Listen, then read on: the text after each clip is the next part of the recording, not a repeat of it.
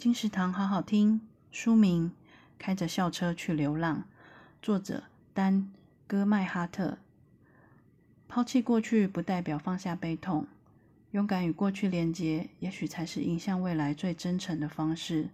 少女娇郎在这段陪伴父亲罗迪欧逃避现实、自我放逐的公路之旅中，所经历的不只是一段行走意义上的探险旅程，更是一段成长意义的探索旅程。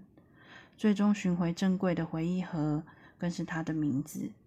潜藏许久被遗忘的真实自我。这趟回家的惊险旅途，带回的不属不是属于自仅属于自己的心灵宝藏，同时唤醒了罗迪欧的内在力量，成为真正的父亲。然后再次启程，相伴前行。开着校车去流浪，由未来出版，二零二二年六月。金石堂陪你听书，聊书。